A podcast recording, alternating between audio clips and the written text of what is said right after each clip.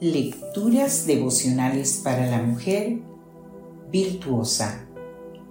Cortesía del Departamento de Comunicaciones de la Iglesia Adventista del Séptimo Día Gascue en la República Dominicana. En la voz de Noemi Arias. Hoy, martes 20 de febrero del año 2024 cuando la amistad termina. Lope de Vega dijo, Dios me libre de enemistades de amigos. Hablábamos ayer de lo importante que son el dominio propio con nuestras palabras y la discreción con las cosas privadas, tanto para generar la confianza en la que se basa una verdadera amistad, como para conservar esa amistad a lo largo del tiempo, sabiendo que es auténtica y no falsa. Hoy quiero hablarte de la discreción que hace falta cuando una amistad termina. La amistad no es algo estático, sino dinámico. Y sucede a veces que dos mujeres que fueron mejores amigas terminan por causa de un malentendido, por un enfado o por una experiencia negativa, no solo distanciándose y rompiendo los lazos que las unían, sino que llegan hasta hablar mal la una de la otra, contando lo que se les confió en privado mientras duró el lazo que las unía. Es terrible constatar que se puede pasar de ser amigas íntimas a enemigas públicas. Y mucho más triste es ser testigos de la falta de discreción de una de las partes o de ambas. Es triste porque se convierte en una batalla campal.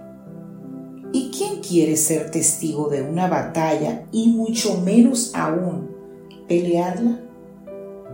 Bien dijo Lope de Vega, Dios nos libre de enemistades de amigos, porque esa sí es una experiencia dolorosa para todos, propios y extraños, y da una terrible testimonio del cristianismo. Por eso, si alguna vez terminas una amistad, no la conviertas en enemistad Mantente digna, conservando privado lo que debe ser privado.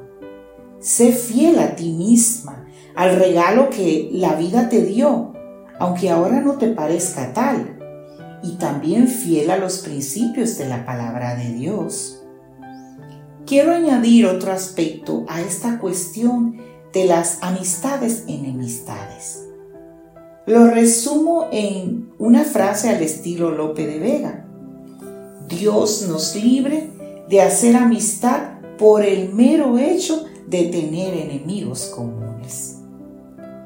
En el Nuevo Testamento se cuenta que aquel día Pilato y Herodes, que estaban enemistados, se hicieron amigos. Eso sucedió cuando no sabían qué hacer ante la presión de los dirigentes judíos por matar a Jesús. A veces en la vida sucede que las personas se hacen amigas porque tienen un enemigo o un conflicto en común y lo que las une es hablar mal de terceras personas. Cuidado, si te estás acercando a alguien porque les cae mal la misma persona, aléjate de la tentación de iniciar una amistad porque lo que ustedes tienen no es real.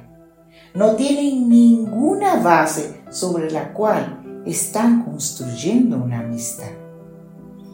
El libro de Lucas en el capítulo 23, versículo 12 nos dice, aquel día Pilato y Herodes, que estaban enemistados, se hicieron amigos. Que Dios hoy te bendiga mujer virtuosa.